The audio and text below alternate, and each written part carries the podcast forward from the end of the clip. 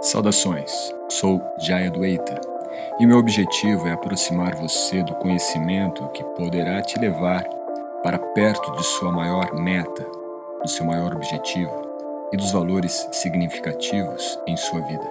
Esta nova temporada nós traremos aspectos das tendências do yoga para a nova década, e isto poderá te ajudar, com base filosófica, teórica e prática, a desenvolver o seu mindset para que o yoga seja um instrumento mais adaptável à sua realidade e em sua evolução pessoal.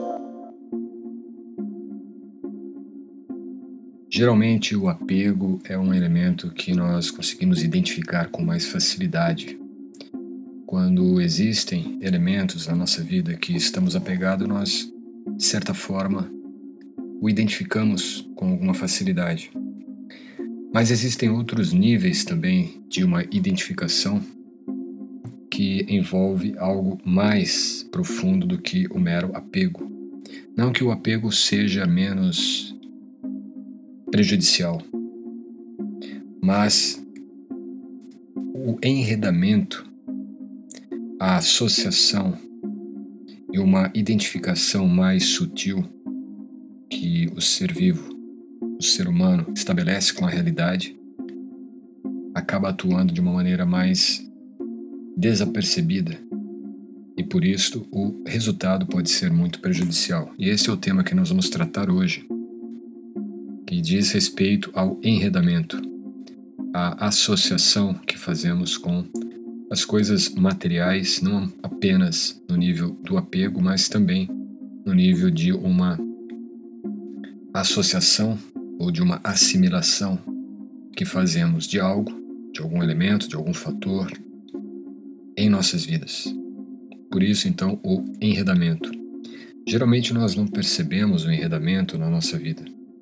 Não percebemos que existem elementos enredando. A própria palavra, já na etimologia em português, não é? a derivação dela, enredar, né? vem de rede, a ideia de você, então, estar envolvido por uma rede. Uma rede de identificações, uma rede de apegos, uma rede de dependências que são então estabelecidas, como eu disse, de forma direta, consciente ou de forma indireta, inconsciente. A raiz que aparece no sânscrito para esta definição de enredamento ou de associação é a palavra é, Nir. Deixa eu pegar aqui para você. Ana Bir Schwaswanga. Parece um pouco complexa, não é? Mas você encontra a mesma palavra aqui no título deste podcast.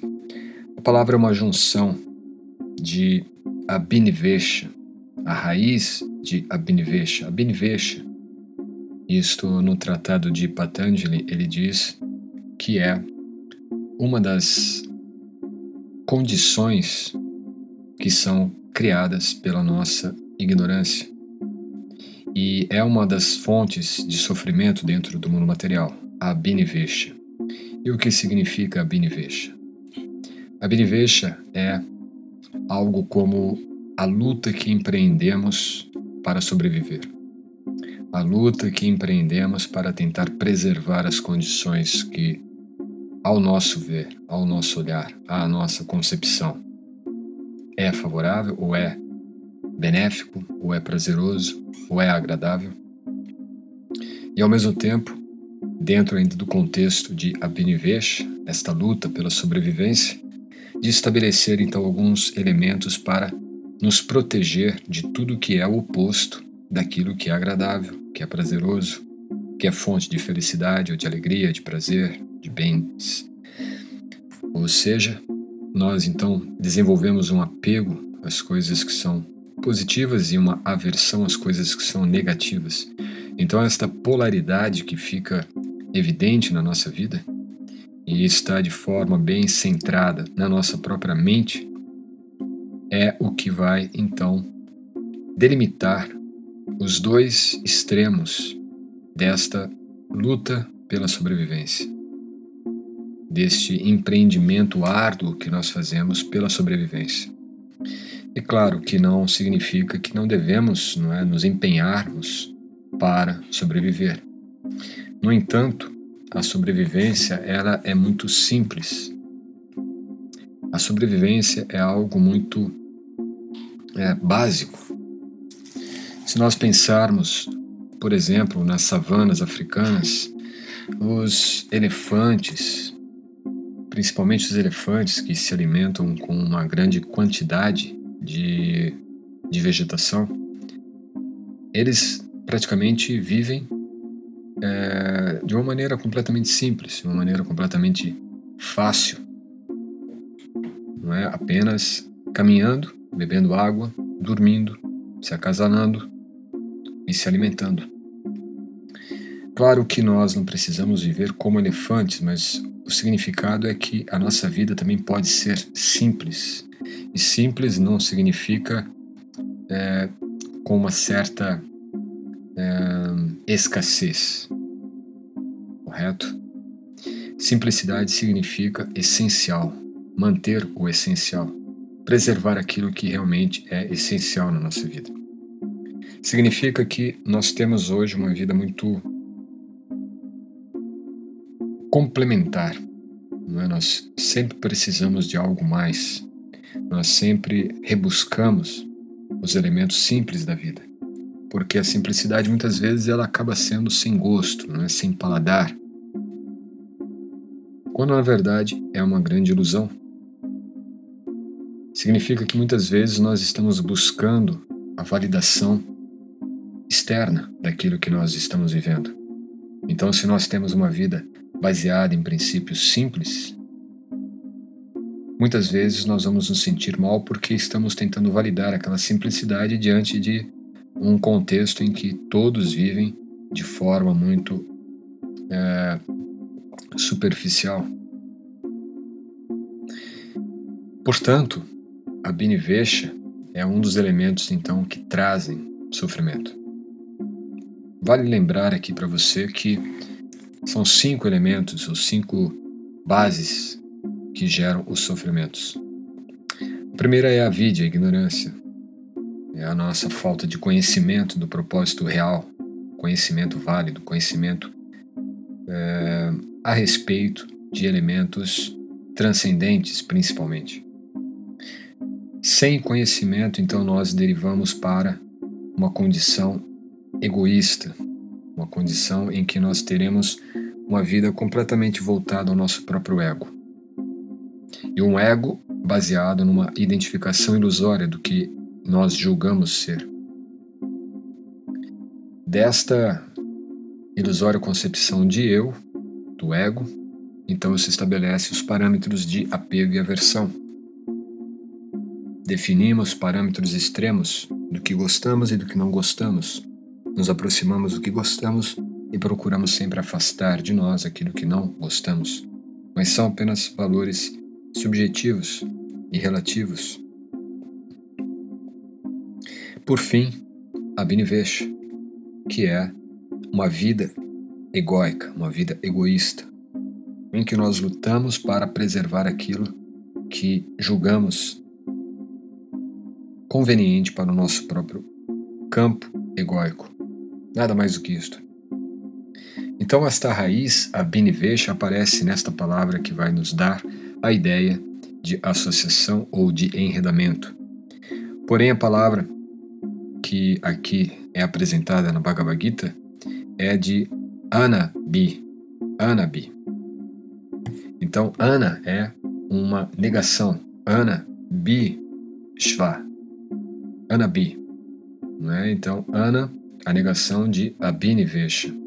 Uma negação desse propósito egóico. Porque o ego muitas vezes vai definir dois verbos principais, ou melhor, dois pronomes principais: eu e meu.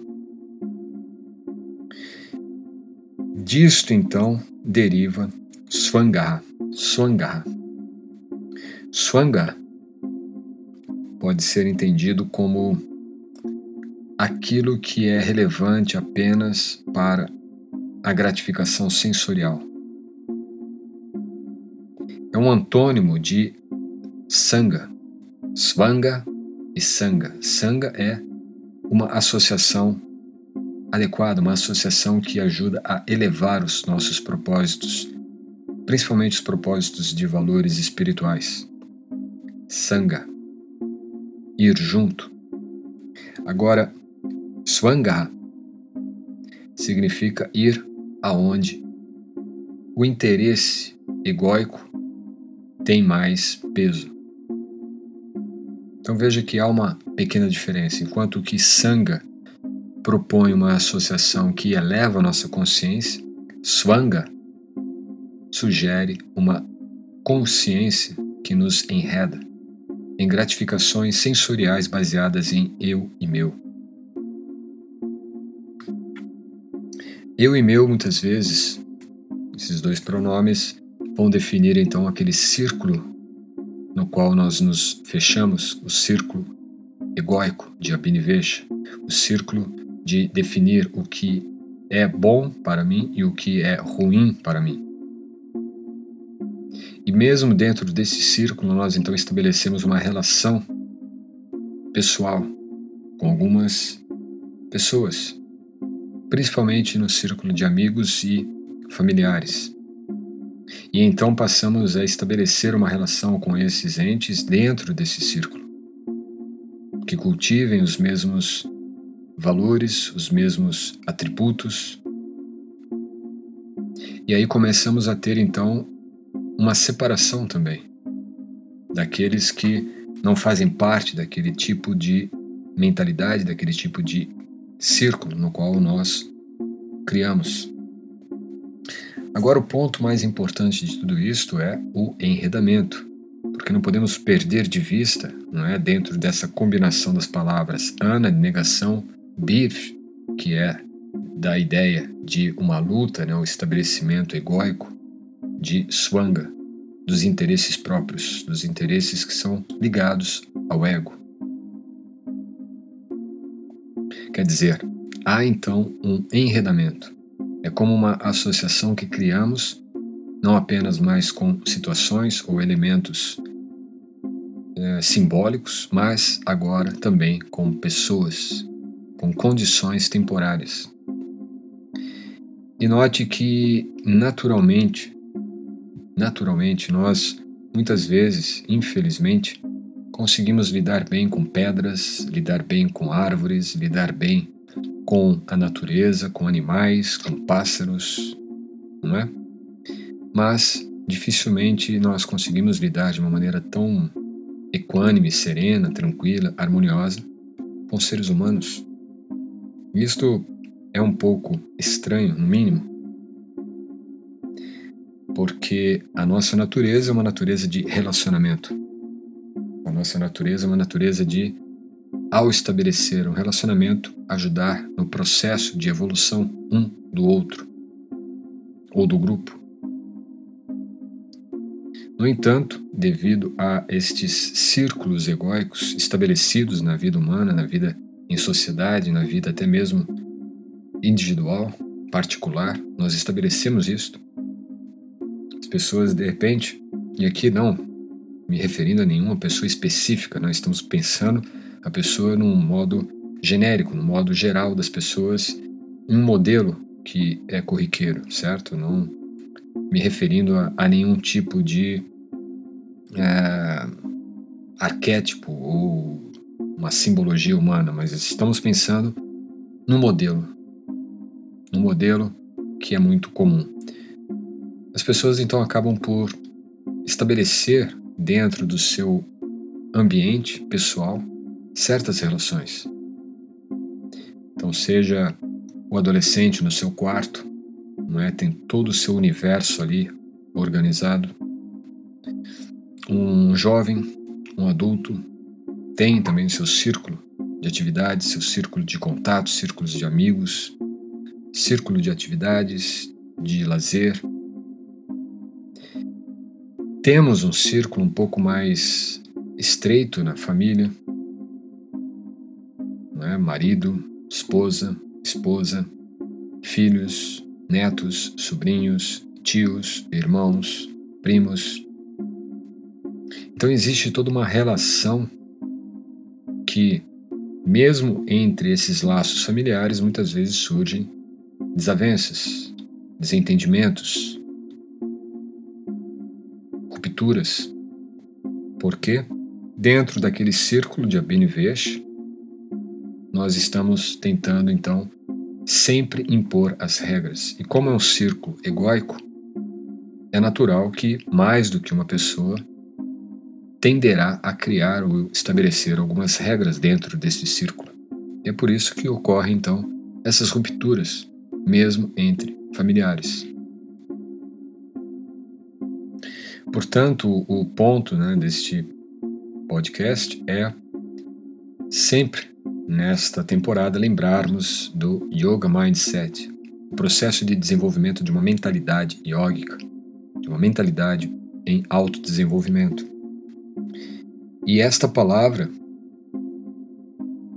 Anabi Swangaha, Anabi Swangaha, ela então define que uma pessoa dotada de conhecimento, ela é uma pessoa que cultiva Anabi. Ou seja, Ana, ela nega, ela não se direciona ao estabelecimento de um círculo de dependências, de condicionamentos, de enredamentos, de associações baseadas em interesses egóicos.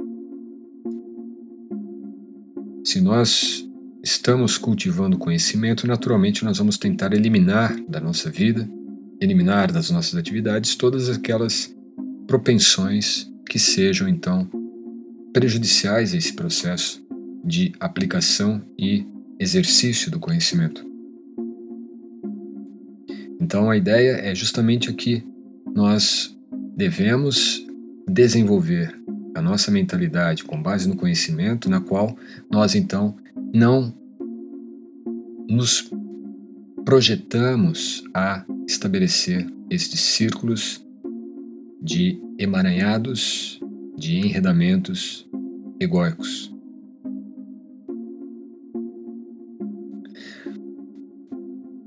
Temos que sempre ter em mente, é importante, que nós estamos num processo individual.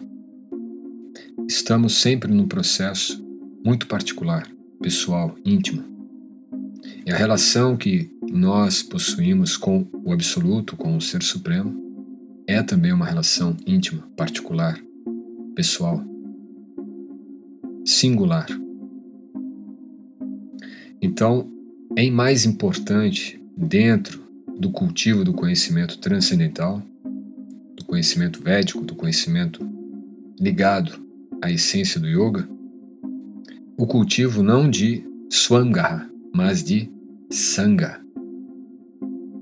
Swanga é o cultivo desta mentalidade egóica, estabelecido na relação, na associação, no enredamento mútuo com outros, ao passo que Sangha é uma associação, porém sem o enredamento, sem o condicionamento, pois o objetivo não é um objetivo meramente sensorial, físico, gratificante ou no sentido de é, gratificação sensorial, mundano.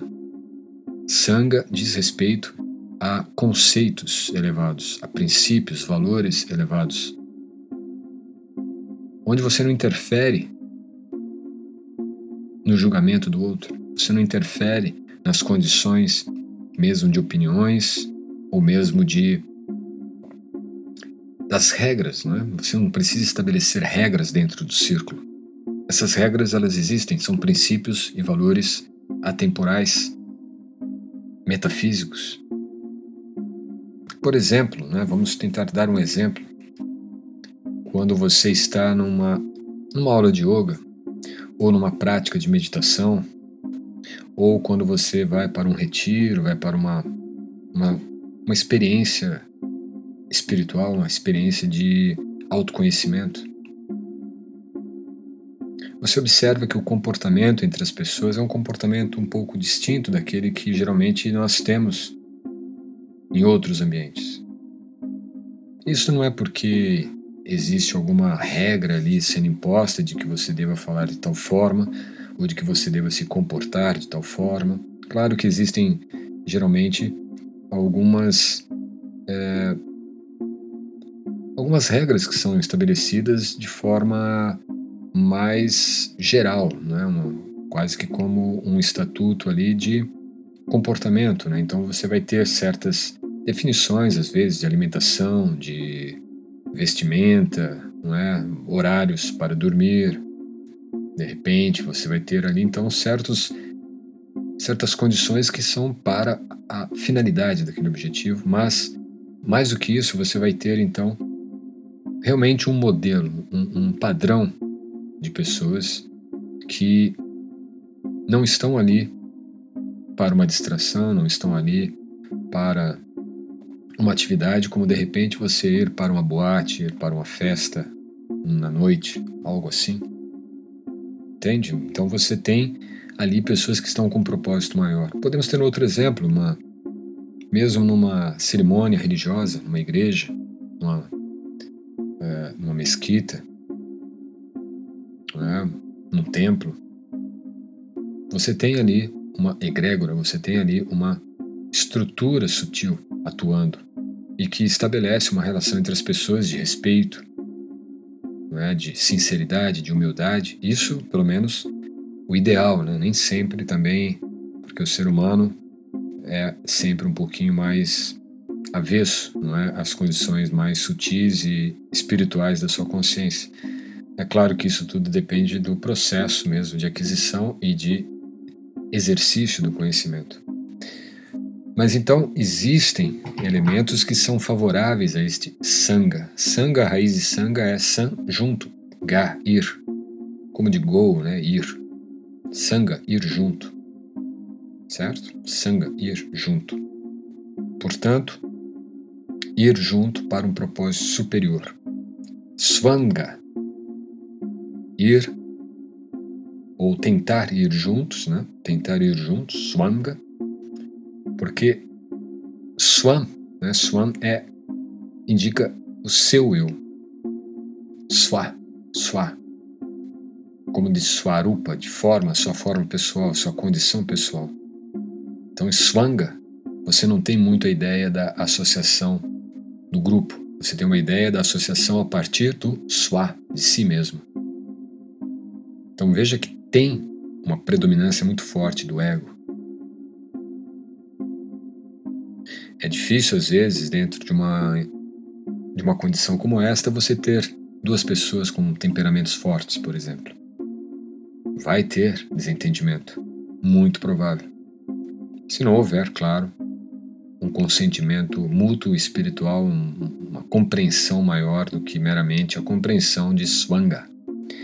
Swanga também tem uma tradução muito peculiar, uma tradução da palavra Swanga, que é quadril ou pelvis, panturrilha. Diz muito respeito à, à, à condição do ventre aos pés, quer dizer, dos membros inferiores, dos membros que estão relacionados mais com o nosso andar, também estão relacionados com o nosso processo todo de reprodução. Então tem muito da ligação com a situação de gratificação sensorial. E no Bhagavad Gita, esse verso que apresenta este, este termo, né, ele acaba sendo às vezes um pouco polêmico, porque é citado essa relação, esse enredamento, justamente na questão do laço familiar. Que o sábio, o yogi, ele não deve ter, então, este enredamento familiar. Porém, é importante então tentar esmiuçar esses detalhes para que você possa entender este conceito é, além né, do que a, a, às vezes se estabelece como meramente você não ter uma identificação com as pessoas, você não ter amor pelas pessoas, ou você não ter laço com as pessoas. Imagine, não é esta a ideia, nunca foi. E muito mais pelo contrário, é de estabelecer uma relação elevada, e não uma relação apenas de exploração, como muitas vezes ocorre hoje em dia, isso também é muito comum, relacionamentos que até tem um termo muito usado, né? Eu não sei se é o melhor, mas para identificar relacionamentos tóxicos, relacionamentos onde um explora o outro emocionalmente, às vezes mesmo em, ambientes familiares, eu mesmo conheço pessoas próximas que é, têm assim uma condição dentro do seu próprio ambiente familiar muito de muita exploração, de muita condição assim de depreciação emocional dessa, dessa pessoa. Então, quer dizer, você tem realmente é, a condição desfavorável de uma relação saudável, mesmo dentro do nosso ambiente familiar. Isso existe não é, e não é nenhum tipo de julgamento crítico, fanático, qualquer coisa assim. É, é a realidade. Nós temos que ter discernimento para ver a realidade e entendê-la, para assim podermos mensurar alguma saída, mensurar alguma resolução que possa pelo menos amenizar esse problema. Porque se não houver isto, em vez de conhecimento, para que nós tenhamos um anabiswaga, né, uma negação desse processo de círculo egóico, nós termos então o estabelecimento de sanga, o estabelecimento de um círculo de desenvolvimento mútuo da consciência espiritual. E isto você estabelece no seu laço familiar, sua família mais próxima dos seus parentes, seus amigos, no ambiente de trabalho, certo? Em qualquer situação. Porque é o cultivo de valores e não o cultivo de regras. Não é o cultivo de imposições egóicas. É o cultivo de valores e valores esses, naturalmente, elevados. Valores que propõem uma escadaria que nos conduz para um nível elevado de consciência.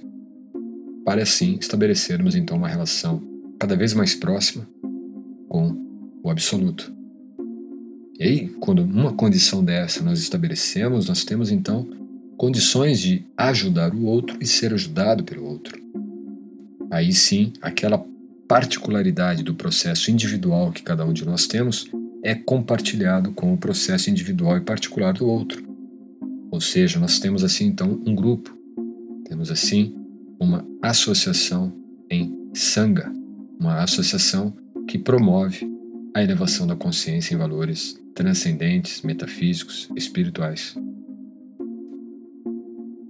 Então, nada mais do que importante é o cultivo do conhecimento e o exercício desse conhecimento no nosso dia a dia. Avaliar, observar o quanto nós estamos nos identificando com certos enredamentos, o quanto nós tentamos perpetuar este enredamento na nossa vida, nas nossas relações, naquilo que nós definimos, tanto para nós como também para aqueles que vivem, se relacionam ou dependem de nós.